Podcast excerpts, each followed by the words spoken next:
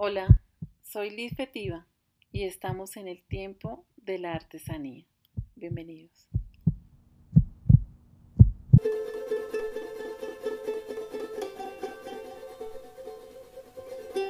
Hoy seguimos en el tiempo de los sombreros de paja toquilla del Ecuador y su comercialización. Hemos narrado un largo recorrido que va desde el avistamiento de los españoles en el Océano Pacífico por parte de la comunidad indígena que habitó las ahora tierras de Manabí. Hemos disfrutado de un viaje desde Quito hasta Pile, Montecristi, por un sombrero, un regalo muy especial que me hizo mi esposo en el marco de una celebración también muy especial y que tiene tantos componentes maravillosos como la llegada al taller del maestro Domingo Carranza, en medio de un soleado día lleno de mariposas, una huerta, no sé cómo decirlo, un espacio de la comunidad de Pile donde existe un toquillal, donde también habitan los monos aulladores. Todo esto tiene tanto de naturaleza en todas sus formas que resulta imposible de describirlo. También hemos recorrido el oficio de la tejeduría en paja toquilla que nos llevó a parte de la costa y de la sierra ecuatoriana y hoy vamos a disfrutar de los tipos de sombreros y de una mirada desde mi experiencia personal en el tema de comercialización de los famosos sombreros antes llamados Panama Hat, hoy sombreros Pile, Montecristi o Montecristi y sombreros de paja toquilla del Ecuador. Comencemos con algunos tipos de sombrero que han sido íconos mundiales en diferentes décadas gracias al cine y a que figuras políticas y reconocidas lo llevaron puesto y los medios de comunicación ayudaron a convertirlo en un fenómeno de la artesanía hecha a mano. Por ejemplo, el clásico Fedora. Su diseño original proviene de Italia y es el mismo tipo de sombrero que usó Indiana Jones, mejor dicho, Harrison Ford, en estas películas.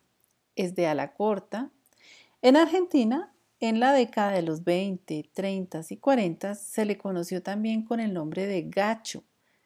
Al cantante Bruno Mars se le puede ver con el sombrero fedora en varios materiales, incluyendo el de paja toquilla. El clásico fedora se ha diversificado en diferentes tipos de sombrero, con ala más larga y con diferentes copas o coronas.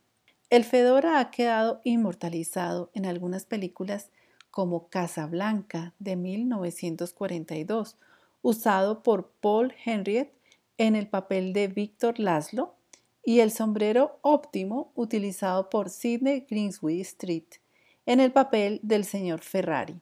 Este sombrero es el clásico antes llamado Panama Hat, hoy sombrero Pile Montecristi o Montecristi, y tiene un pliegue en la mitad de la corona, o los hay no plegables. En el torneo abierto de tenis en París, el Roland Garros, se aprecia el uso del sombrero de paja toquilla por parte de los asistentes. Este sombrero es comercializado en las tiendas del torneo junto con un sombrero italiano.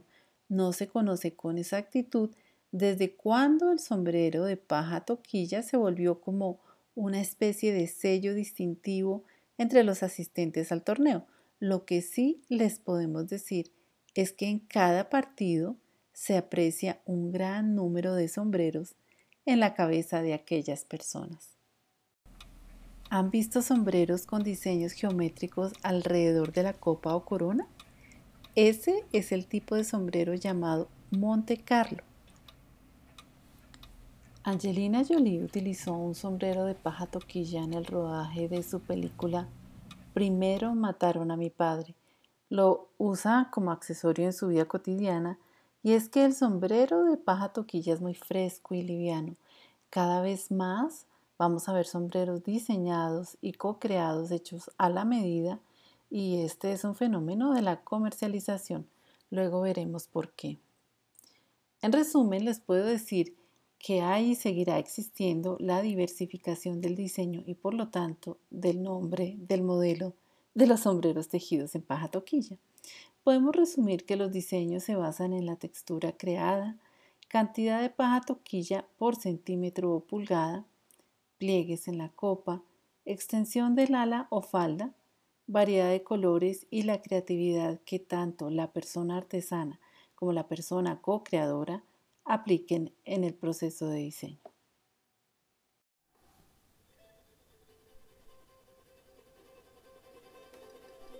Entremos en el tema de comercialización de los sombreros de paja toquilla.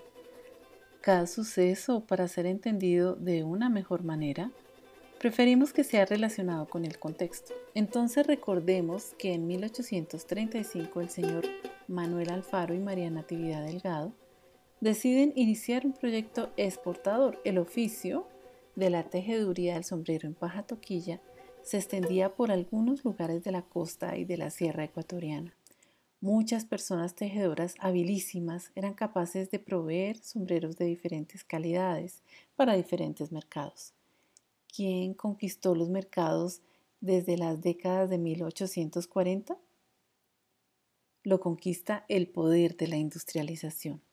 Así por varias décadas se van organizando las producciones en cuanto a la cosecha de paja, quiero decir, recoger la paja, la tejeduría y los acabados se especializaron comunidades enteras en cada proceso y los comercializadores, aquellas personas que tienen acceso a los canales de distribución y puntos de venta se convierten en la forma de salida a la venta de los sombreros hechos a mano. En este punto quiero mencionar que en esta relación comercial es el comercializador quien tiene contacto directo con su cliente y o usuario y es él, el comercializador, quien obtiene la retroalimentación de lo que dice ese cliente o usuario. Por tal razón, este comercializador, que es un intermediario, se convierte en una especie de puente de comunicación entre los artesanos y quienes adquieren el producto terminado.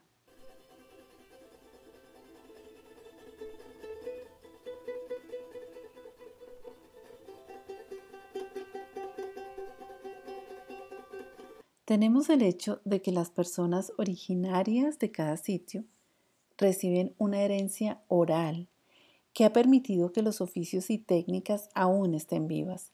Estas personas se ubican en veredas y sitios, digamos que lejanos o de difícil acceso a las grandes urbes y encuentran en estos oficios la manera de subsistir en su día a día.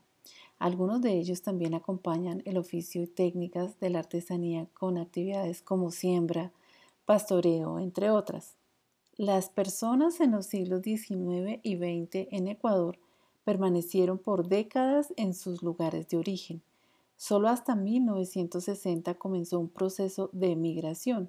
Entonces, el contexto de ese momento, es decir, proceso de producción especializada con excelente calidad y la oportunidad de que el mundo conociera el sombrero de paja toquilla, en parte porque fue utilizado por personajes reconocidos del momento, como lo exploramos en el episodio Sombrero Pile Montecristi, Adiós Panamadhat, fue como un caldo de cultivo que permitió que se diera la oportunidad para aquellas personas que tenían acceso a canales de distribución y o ventas, sobre todo en el extranjero, es decir, intermediarios, a comercializar estos productos que se convirtieron en un icono a nivel mundial de lo hecho a mano con tradición.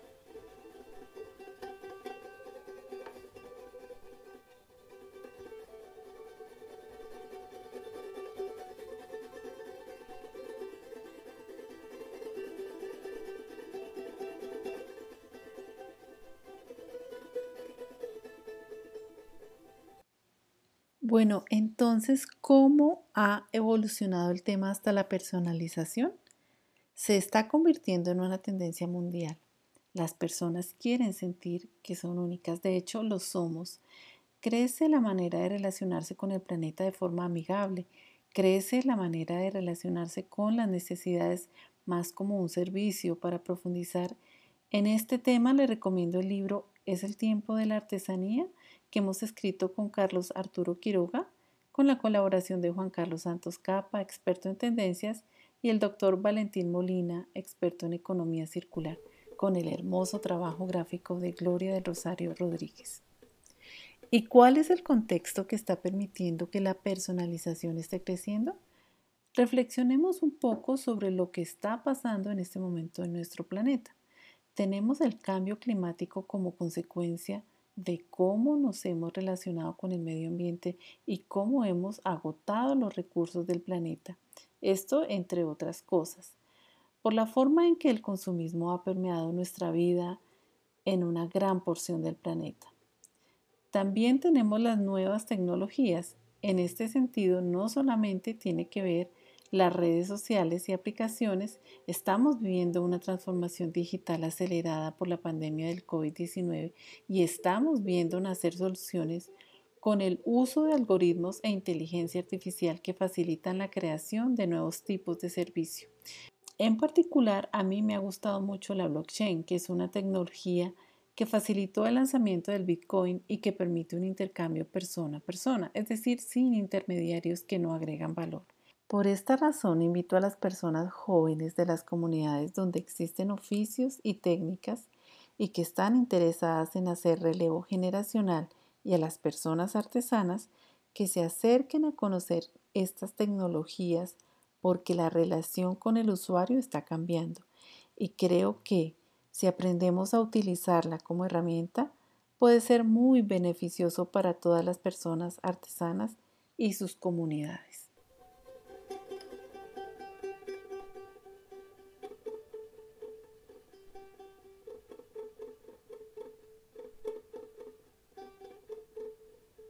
¿Cómo funciona la comercialización hoy en Montecristi?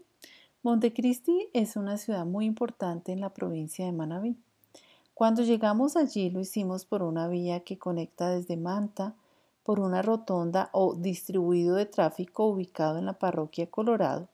En el centro está un monumento de unos 15 metros de altura, homenaje a las toquilleras, una mujer en posición de tejido como Tejen en Manaví, es decir, de pie utilizando una base, una banca, en cuya superficie se prensa el material, apoyando la horma del sombrero y recostada sobre esa superficie está la figura de la mujer tejiendo. Luego de unos minutos llegamos al Parque Central de Montecristi y allí a través de sus diversas calles, principalmente la calle 9 de Julio, se pueden apreciar sombrererías algunas muy pocas en realidad respecto a lo que recorrimos, que fue todo el alrededor del parque, tienen talleres dentro del establecimiento comercial. Se aprecian más los almacenes de diversos tamaños, algunos con oferta única de sombreros, con diferentes alternativas de precios, otros con diversificación de productos en paja toquilla como bolsos, hebillas, balacas individuales. Otra cosa que notamos en dos o tres establecimientos y que confieso no es de mi agrado son sombreros de confección china, elaborados en materiales sintéticos de bajo costo y de bajo precio con relación a los sombreros de paja toquilla. Me pregunto cuál es la estrategia de los dueños de los almacenes al ofrecer sombreros hechos en China. Pasear por estos almacenes para mí fue un gran placer, pues las personas en general están muy dispuestas a charlar sobre lo que se les pregunta y es muy emocionante ver que conocen todo el proceso y que hablan con pasión de cada tema.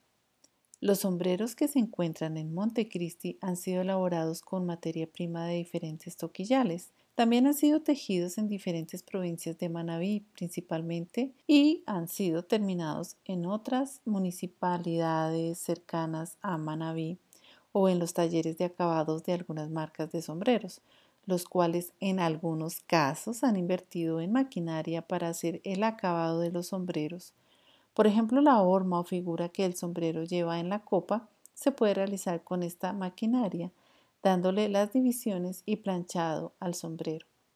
En resumen, en Montecristi se encuentra el centro de distribución de sombreros de la provincia Manavita, que se provee de la elaboración del sombrero en diversos municipios de la provincia y que en varios casos se encargan directamente de realizar los procesos de acabado. Hay varios centros de distribución de los sombreros de paja toquilla. Santa Ana de los Ríos de Cuenca, más conocida como Cuenca, es la capital de la provincia de La Suay, donde también se encuentran toquillales y personas tejedoras ubicadas en la sierra. Su centro histórico es Patrimonio Inmaterial de la Humanidad UNESCO y desde noviembre del 2020 es Ciudad Mundial de la Artesanía y es que caminar por Cuenca es encontrarse con tradiciones hechas a mano en diferentes técnicas, orfebrería, cerámica, lutería, escultura, arte, bocados típicos, entre otros.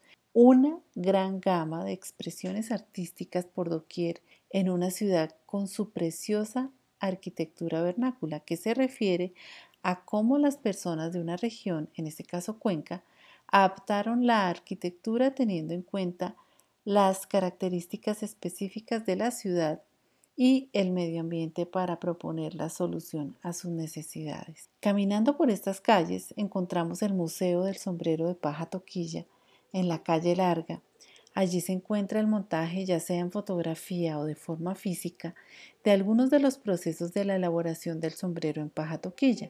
Luego viene una sección con gran oferta de sombreros de todo tipo y hay una pequeña sala con los sombreros más finos. Se debe solicitar la apertura de dicha sala a la persona encargada y al fondo se encuentra un taller donde varias personas están terminando los sombreros o ajustando las cintas que los visitantes han escogido especialmente para sus sombreros. El sombrero de paja toquilla de la provincia de La Suay también formó parte de las exportaciones en la época de construcción del Canal de Panamá. Fue tan importante la producción de sombreros también en esta provincia que, por ejemplo, se adoptó el uso del sombrero como parte de la vestimenta típica. Así se puede observar a la chola cuencana. El maestro Domingo Carranza me dijo que los sombreros que las personas utilizaban en el torneo de tenis Roland Garros provenían de Cuenca. No pudimos encontrar otras fuentes directas para establecerlo con exactitud. Estamos viviendo momentos de transformación la comercialización del sombrero de paja toquilla aún se realiza como a comienzos del siglo XX. Existe intermediación. Se suma, por ejemplo, que algunas marcas de forma directa o intermediarios extranjeros han montado páginas web y este es un cambio que también está sucediendo. Hay oferta de sombreros en la web hasta de 25 mil dólares. Me pregunto, ¿cuál será la distribución de ese dinero? Como lo mencioné hace un momento, el uso de las nuevas tecnologías basadas en servicios, estoy convencida, pueden ser una oportunidad para que las comunidades de artesanos puedan ofrecer de forma directa su capacidad de crear con técnicas tradicionales a través de un servicio personalizado y co-creando con el interesado.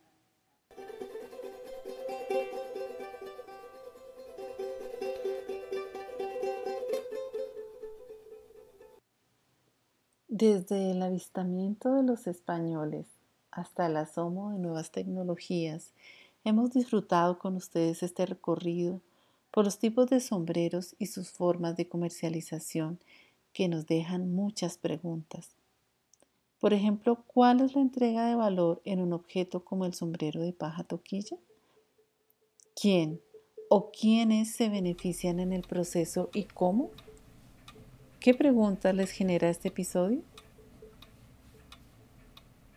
Para tejer este episodio damos las gracias a todas y cada una de las personas que en el territorio ecuatoriano, de una u otra forma, hacen parte de esta milenaria actividad y que a través de su trabajo, de su tradición oral y de su entrega, han hecho posible que aún hoy podamos seguir disfrutando de una de las más reconocidas joyas de la artesanía hecha a mano, el sombrero de paja toquilla del Ecuador Gracias a todas las personas que en Montecristi y Cuenca se tomaron el tiempo para charlar con nosotros. Gracias especiales a las personas de las comunidades Allá el Artesano y a la comunidad de artesanos latinoamericanos unidos CALU. Gracias también a las personas de la comunidad Ágil de Latinoamérica y Allá el Open Camp. Ustedes nos inspiran. Y al equipo Bowie, Ruth Guevara, Carolina Ávila, Ángela Guevara, Jaime Álvarez y a mi mentor, Carlos Arturo Quiroga. Hasta la próxima en el tiempo de la artesanía.